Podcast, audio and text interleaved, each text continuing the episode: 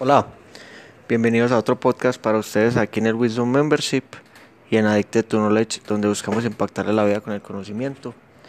Hoy estamos en otra edición de Client Based, eh, que es un podcast donde respondemos preguntas que muchas veces llegan a nosotros o que ustedes nos preguntan o que creemos pues que les pueden servir. Y hoy, como lo hemos venido haciendo poco a poco, estamos en un formato diferente en el que es un poquito más conversado. Y estamos con un invitado especial que es uno de los creadores de Addicted to Knowledge. Y él se llama David Jiménez.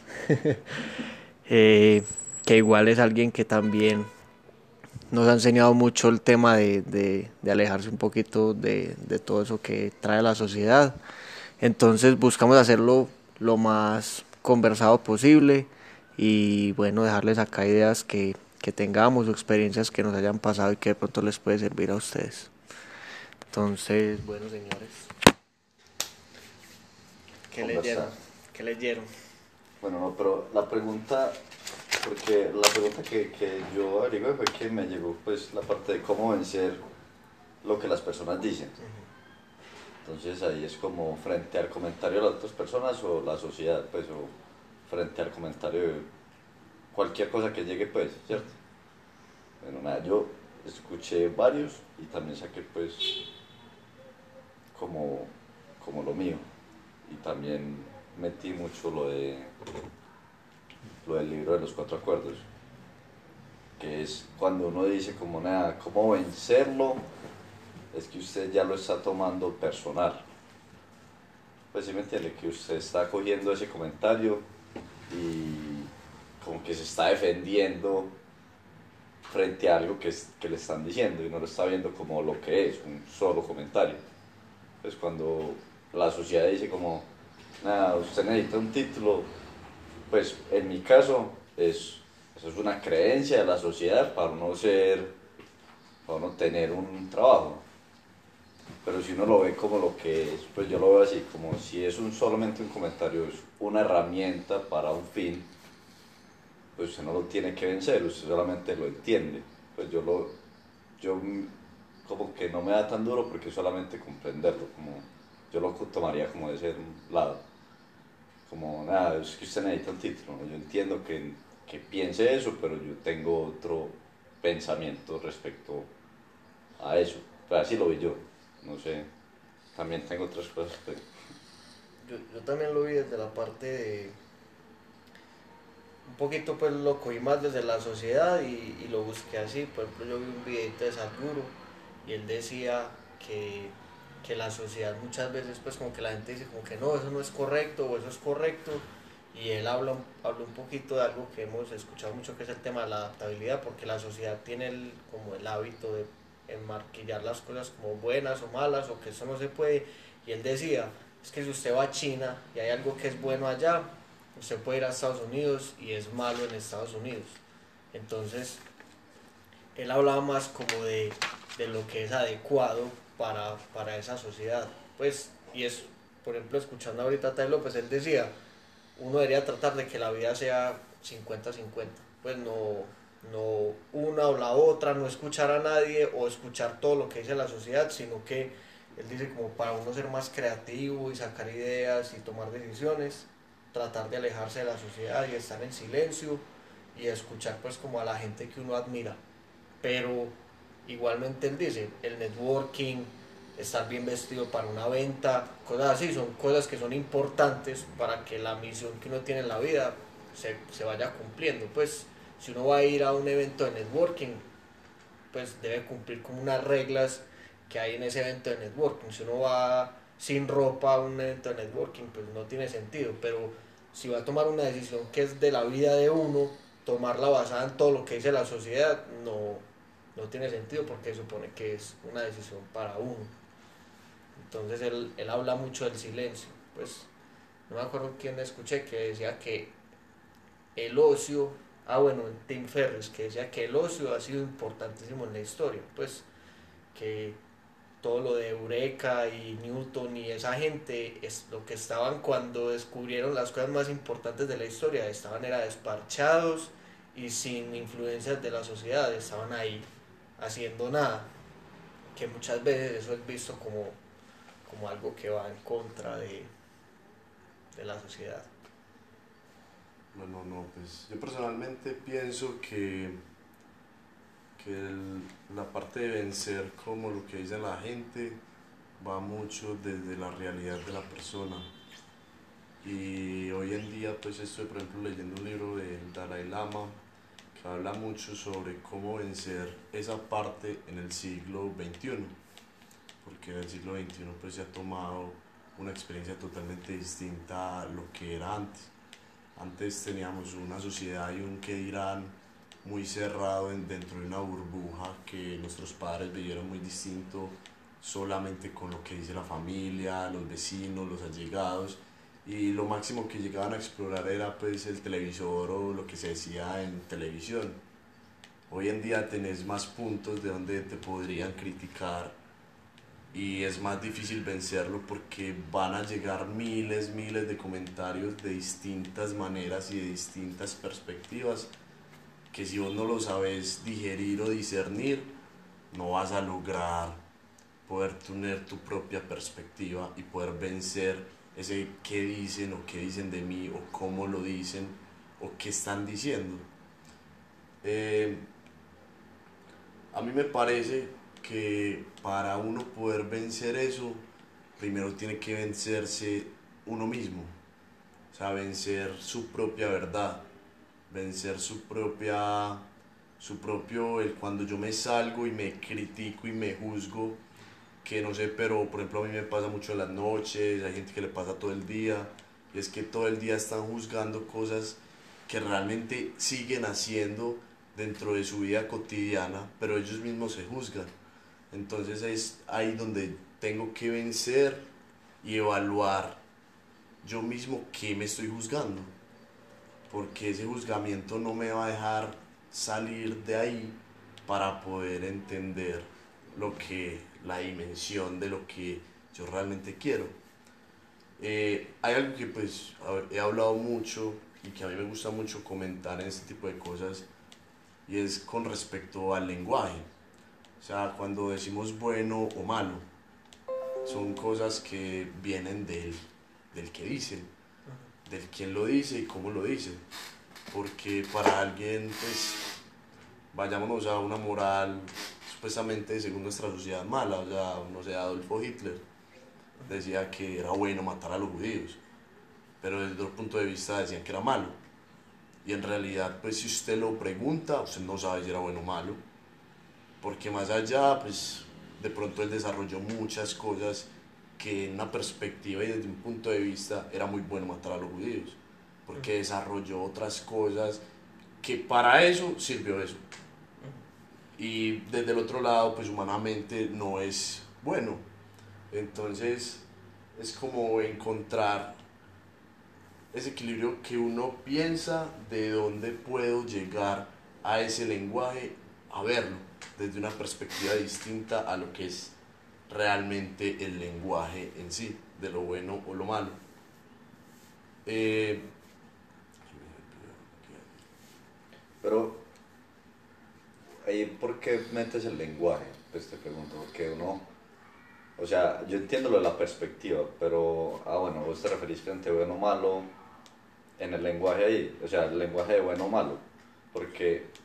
A ver, cuando hablan, dicen, critican, juzgan, uno mismo lo lengualiza. O sea, es decir, yo muchas veces hay cosas que desde mi punto de vista yo no digo buenas o malas. Pero yo lo tengo que segmentar. Como ser humano, como sesgo, como cultura, yo lo tengo que segmentar de algún lado. O sea, yo tengo que decir, o es bueno o es malo. O es negro o es blanco. ¿Por qué lo tengo que segmentar? Por, cultura. Ah, ok, por, la cultura. Por lo que decíamos de los cuatro acuerdos, que es ese miedo a que algo que uno no sabe si es ah, bueno o malo, entonces no lo toque etiquetar. Que normalmente está tan arraigado ese parte de, de usted tiene que saber si es bueno o malo, en vez de decir no sé. Pues, o de aceptar que es como, puede ser cualquiera de las dos.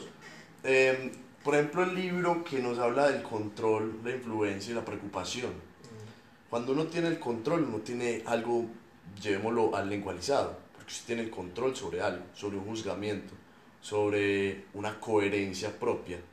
Sobre una creencia mía, Exacto. pero Cuando mía. usted quita ese lenguaje, ahí es cuando viene toda esa parte de creatividad, Ajá. porque no está totalmente segmentado. Y ahí es cuando usted tiene que empezar a quitar todo eso que dicen de usted o que usted dice de la gente. Porque muchas veces uno critica criticándose uno mismo, sin Claro. darse cuenta. Simplemente por, o sea, yo lo veo muy así y es como mi principio básico y es, parce, simplemente porque yo lo lengualizo. Porque yo tengo que decir una frase, Ok. yo tengo que decir Aunque algo. usted no lo diga, usted lo piensa y lo Exacto, lengualiza. usted lo usted ya lo, lengualiza. lo vuelve creencia. Exacto, lo vuelve una verdad. Ujú. Y al volver una verdad se crean, como decía Javi, se crean cosas que yo tengo que ir a un networking, pero allá hay unas verdades que yo tengo que seguir.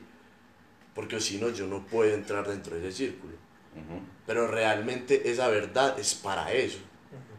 ¿Cuál es mi verdad para mi vida? Para mí el resto. Yo puedo no tener esa verdad, pero puedo comprender esa verdad. Yo, por ejemplo, a Jiménez soy de los que a mí Comprende. una cosa de networking, yo comprendo que voy a ir bien vestido. Aunque a mí, yo lo digo, a mí no me gusta disfrazarme. Porque mi verdad es, parce, yo prefiero estar cómodo, Hasta lindo. exacto, Pues a estar lindo. Pero yo entiendo que vos. en esa parte hay una verdad que yo tengo que respetar. Para entrar a ese círculo social, pues. Pero el- lo, lo que vos decís es para vencerlo, primero, primero hay que vencerlo de uno para uno poder comprender ese, que no es una verdad, sino es una herramienta que ellos pusieron. Pues primero hay que destruir las, las verdades de uno para poder vencer la, la de la sociedad, pues. Lo que, Y ni siquiera destruirlas. pues O sea, como es- entenderlas, exacto, verlas desde afuera. verlas que son, pues tal como son. Ver, ver esas verdades No como verdades, sino como herramientas. Exacto. ¿Qué pasa? Pues yo lo veo muy así y es lo que entendí mucho de esa parte del Dalai Lama. que es, parce, usted tiene cosas que lo van a dejar vivir. O sea, hay verdades que usted no puede quitar de su ser. Porque el ser humano siempre va a tender a la coherencia, a ser coherente, a ser perfecto. O sea, usted quiere esa perfección. Pero a la hora de la verdad, si usted busca lo perfecto, no está buscándose a sí mismo, sino que está buscando una coherencia, no más. Usted no se está buscando a sí mismo. Entonces ahí el malestar de la cultura no te deja vivir, porque no te deja encontrarte a, a vos mismo. Estás encontrando una coherencia. ¿Qué es lo que pasa con las relaciones, con los papás, todo? ¿Qué es lo que más duele o qué es lo que más rabia da? Una incoherencia. Pero dentro de todo, ahí es donde se encuentra todo. Cuando yo dejo de decir, es que a mí me gusta el reggaetón y resulta que la música clásica me gusta también. Parce, hay una verdad que yo sé que a mí me gusta el reggaetón. Pero porque me gusta el reggaetón, No incoherentemente a mí no me puede gustar la, la, la música clásica. Ok. Entonces es Pues esa coherencia que uno, que uno, que uno va Busca. buscando. Uno tiene que ser consistente Pero- con la persona que uno dice que es. Exacto. Pero ¿cómo, cómo se vence o cómo encuentra uno esas verdades? Pues ¿cómo lo hacen ustedes para encontrar eso? Porque creo que en un evento de networking es muy difícil uno sentarse a encontrar esas verdades, pero ¿qué, qué momentos sacan ustedes? ¿Cómo lo hacen? ¿Cómo puede hacer la gente que nos está escuchando para decir, no, yo voy a sacar un tiempo porque siento que todo el mundo me está juzgando o siento que yo no hago sino juzgar a la gente? Entonces, ¿cómo hago para empezar a, a vencerme? Hay algo que es muy, muy, que lo muestra demasiado claro. Y es cuando usted responde una pregunta sin preguntarse. Es, es una verdad que usted tiene inculcada y está tan inculcada que usted nunca la va a mirar. Nunca. Es como si, no sé, digamos, una verdad que casi todos tenemos inculcada, es nuestra sexualidad. Si yo te pregunto, ¿vos sos homosexual? Usted una vez dice, no, no, no, yo no soy homosexual. No, ni cual putas, weón. Pero ahí usted tiene una verdad, que es una verdad que usted ya ha evaluado durante toda su vida. Pero asimismo como responde eso, responde cosas Muchas Sí, sí, sí. que son de juzgamiento, de cultura, de, de, pues, de todo eso que usted, pum, Por ejemplo, a mí me pasa mucho que, hey, ¿cómo estás? Y yo siempre tengo que responder bien, feliz, contento. Y yo nunca me, me pregunto, pues, como, hey, yo, ¿cómo estoy? ¿Cómo estoy? Porque la sociedad nos ha enseñado que uno tiene que ser feliz y uno tiene que estar bien constantemente. Pues, por lo menos para mí, e- e- era de malo estar mal. Y, y ya después me empecé a dar cuenta que estar mal es algo importantísimo para uno ser feliz. Pero pero sí, son ese tipo de cosas. Pero listo. La, la segunda, la segunda que, que yo siempre pues, me pregunto y me gusta comentárselo a la gente es ¿cuándo usted siente la emoción de competir? Que muchas veces usted compite por bobadas, literalmente por bobadas. Ah, que no sé, un jugador jugó en, en el Chelsea y el otro dice, no, en esa época jugó en el Liverpool. Y usted se arraiga tanto a eso que usted empieza a hacer una competencia. Ahí es cuando usted tiene una verdad inculcada. Algo que usted no lo deja evaluar si en realidad usted está en lo correcto, ¿no? Y es algo que usted va a meter y a meter y a meter y a meter. Y entre más mete, más ciclo se vuelve, o sea, más inconsciente se vuelve. Más, ah, sí, eso es así. Y cinco años después, eh, no sé, seguís con eso y estás aburrido por algo y ni siquiera lo alcanzas a dimensionar. O sea, no alcanzas a dimensionar que si alguien llega y te dice, es que vos sos así, yo soy así, hoy gana este. Pues, ¿cómo? Claro, si vos tenés una coherencia de ese 5, 10 años donde has inculcado esa verdad y has clavado esa estaca o esas gafas de esa verdad que no te dejan decir, eh, ¿será que yo me equivoqué hace 10 años y lo he inculcado tanto que yo no soy así? Que ahí es donde habla mucho de la adaptabilidad, de cómo hago. Pero en realidad mi primer paso es, parce, antes de responder, pregúntese cuál es su verdad. Y si usted quiere defender su verdad, defiéndala. Pues no hay problema. Pero pues. tenga en cuenta que es su verdad. Ujú. Tenga en cuenta que es un 6 para usted y para el otro puede ser un 9, pero es su verdad, es su verdad. Y ya después de eso, si usted entra en emoción de competencia, pam, pam, pam, es porque tenés una verdad demasiado arraigada. Y Que no puede ser muy malo, weón. Sí, esas. Pero yo digo que uno se empieza a identificar con las verdades. Pues usted se identifica el ser con unas herramientas y ahí empieza ese malestar, pues interno de uno. Cuando usted dice yo soy extrovertido. Ah, no, usted no es eso, usted tiene esa habilidad no. de ser extrovertido y eso lo vuelve más, más pues lo, lo afecta a usted internamente. Por eso Sadhguru tiene una frasita muy chimba que el man dice, usted nunca sabe si está bien o mal, pues, frente a las conclusiones que usted haya sacado. Pero pues él dice, no importa lo que me digan, yo nunca dejo que algo o un comentario me defina mi ser, pues lo que yo soy. Entonces eso defiende mucho esa parte de, de esa, pues, de ese malestar. Como que ahí empieza, pues ahí uno puede también identificar esas verdades, que uno se define como, como que eso es, eso soy yo, eso es todo. Así, no sé, lo identifiqué en Y- varias partes. Y algo que, que nos ha enseñado mucho Juan Uribe y otros, otros mentores es esos tiempos, pues digamos que uno ya identifica que listo, esto es algo que a mí me hace sufrir mucho, o esto es algo que yo siempre respondo sin preguntarme, o que siempre compito en eso, y lo que, lo que nos han dicho muchos mentores y que yo creo que hemos aplicado mucho es esos tiempos para uno, pues esos tiempos para uno realmente no, no hacer nada, pues porque mucha gente es como, ¿qué estás haciendo? No, nada, y en realidad están viendo Instagram, están viendo Netflix, y solamente se están llenando de más creencias de la sociedad, que no está mal, pues que, que entretenerse con Netflix o con Instagram no está mal, no está ni bien ni mal, sino sacar esos momentos para uno, para uno de verdad decir como, bueno, esa creencia que yo identifiqué, pues cómo me está afectando, de dónde la saqué, tener como esos momentos para uno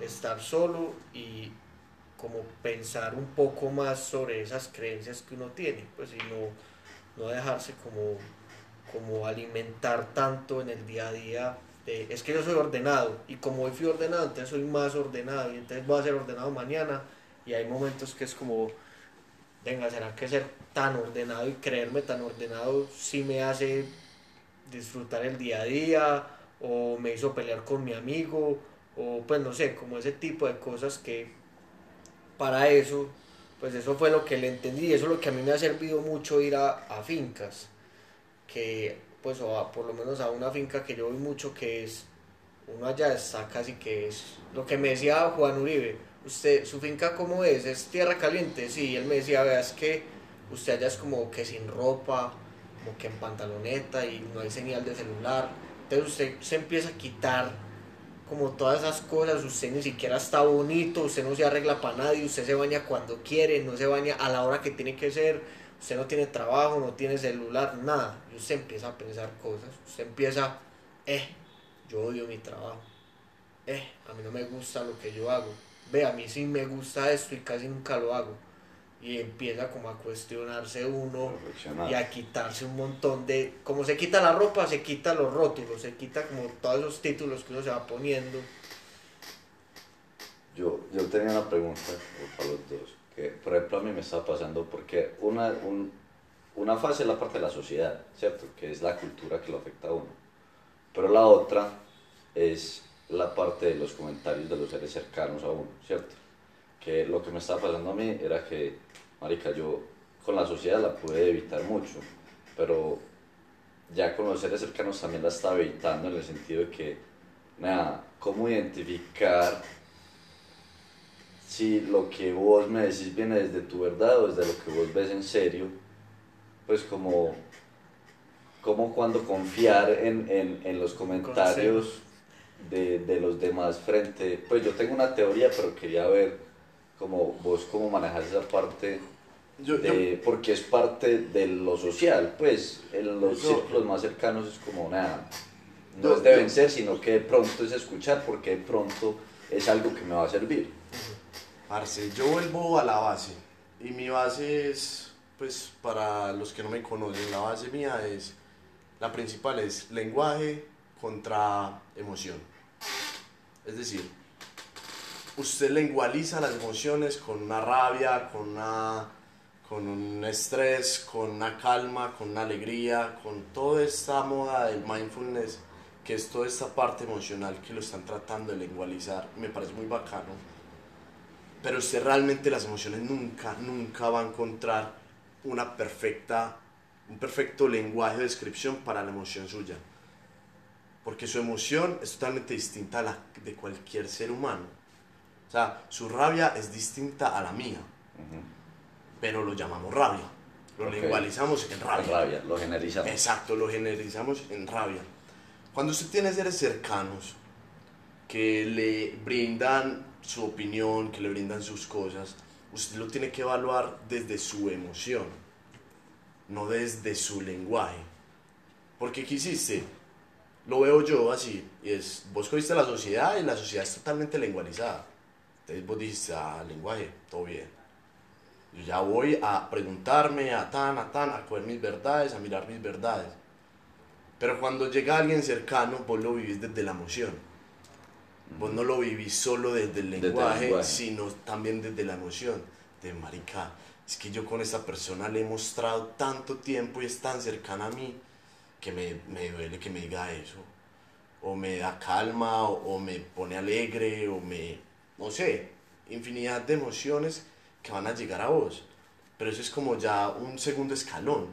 Pero si saltan las menciones que hay una verdad.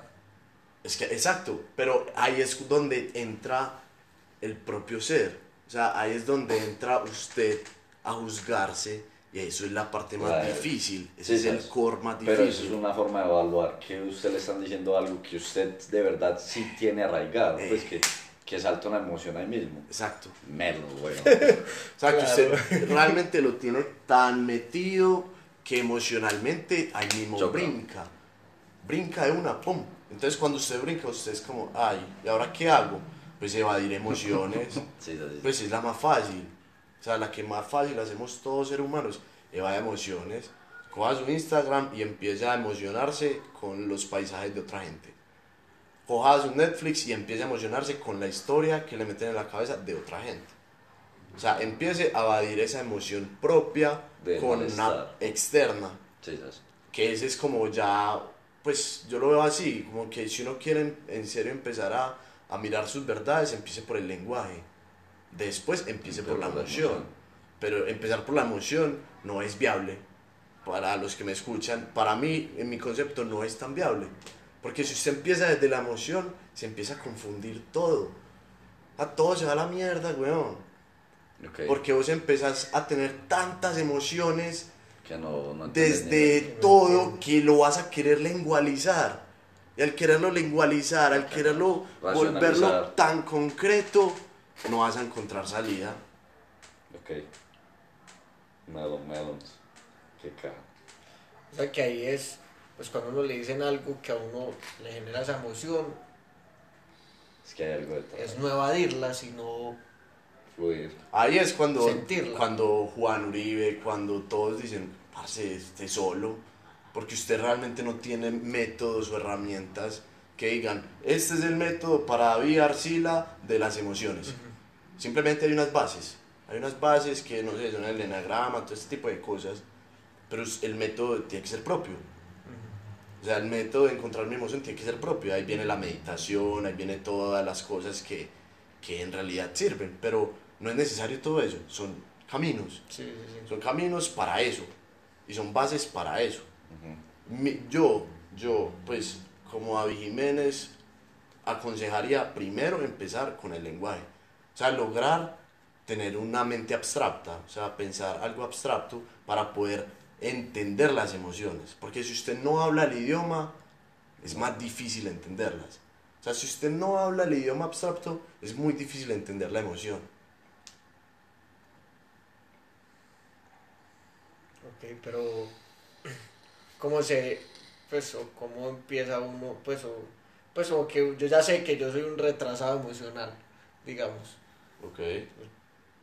¿cómo hago para, Yo, a ver, yo de qué diría. Nada, porque yo creo que si lo que dice Verde, al principio usted, o sea, pero uno lo tiene que sentir en algún momento. Sí. Porque, ah, bueno, usted lo destruye, usted destruye el lenguaje, claro, nada, porque usted el lenguaje lo protege la emoción. Pues así me pasa a mí. Usted lo racionaliza protegiendo ese- esa emoción. Entonces usted no deja sentir. Cuando usted ya lo vence, ya vence el lenguaje, deja salir esa emoción y puede dejarla fluir, que es cuando la va a poder entender. Pues cuando usted la siente. Pues no la entiende No la habla, concretamente, pero que la, ah, gonorrea, eso es mero insight. Eso lo llaman insight en psicología o en meditación. Es como, que es ¡pum! un sentimiento full, Pero que usted lo entendió ajá, sin tener que sin tener que que hablar, racional porque uno piensa Ya. que es primero la razón después es sentir y creo que es al revés pues en esa pues no, no, no sé si al revés pero uno piensa que pues lo que yo pensaba antes era como nada por ejemplo voy a llorar ¿por qué? si yo no tengo razón para llorar no, no hay por qué llorar pero ya si uno llora uno entiende por qué lloró abstractamente, pues como, Pues o sea, no lo vas a entender abstractamente, sino que vas a No. empezar a discernirlo. O sea, Ajá. pues vas a discernir esa emoción. Vas a empezar como, listo, yo tengo esa emoción, ¿por qué tengo esa emoción? Y ahí es donde, pues, podríamos, por ejemplo, concluir la pregunta. ¿De qué me afecta lo que dicen? Porque en lo que dicen, como dice José, yo tengo una emoción, pero yo esa emoción la evado con lenguaje. Al evadirla con lenguaje tengo que tener una coherencia, ¿cierto? Y cuando tengo la coherencia yo no estoy encontrando mi ser, yo estoy encontrando una evasión a lo que me dijeron. to- de uno. Aquí para terminar y dejarle como ideas a la gente, ¿ustedes qué herramientas utilizan para, para estar solos? Pues por ejemplo en mi caso yo a mí al final de la noche estar solo, meditar, al final es cuando más me sirve. Pues yo medito por la mañana, pero realmente para estar solo y pensar las cosas que pasaron y todo, por la noche trato de estar pues como casi que en modo avión del celular y, y estar más tranquilo.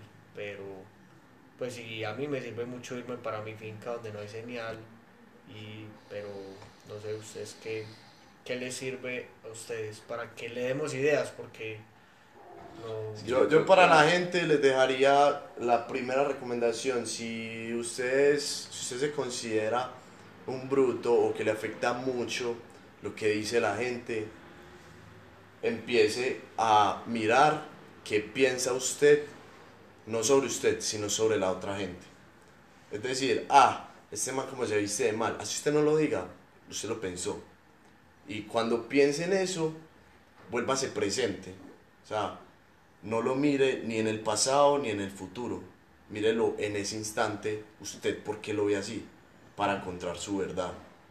O sea, usted porque lo ve que se vistió mal, porque no me gusta el rosado, porque una chaqueta asquerosa, o porque no sé. O sea, juzgamientos que desde uno vengan hacia el otro, usted puede empezar a discernir de por qué, pero tiene que estar en ese momento presente, de decir, a ver, es que a mí no me gusta el pelo cortico. Pues a mí una vieja no me gusta el pelo cortico. ¿Por qué no me gusta? Pero porque yo presentemente lo vi y dije, no, es que me parece feo. No porque en un pasado me hayan dicho, ah, es que las viejas con pelo cortico machos, no. O sea, olvidar esa cultura y empezar a estar presente en cada juzgamiento. Ese sería mi paso inicial.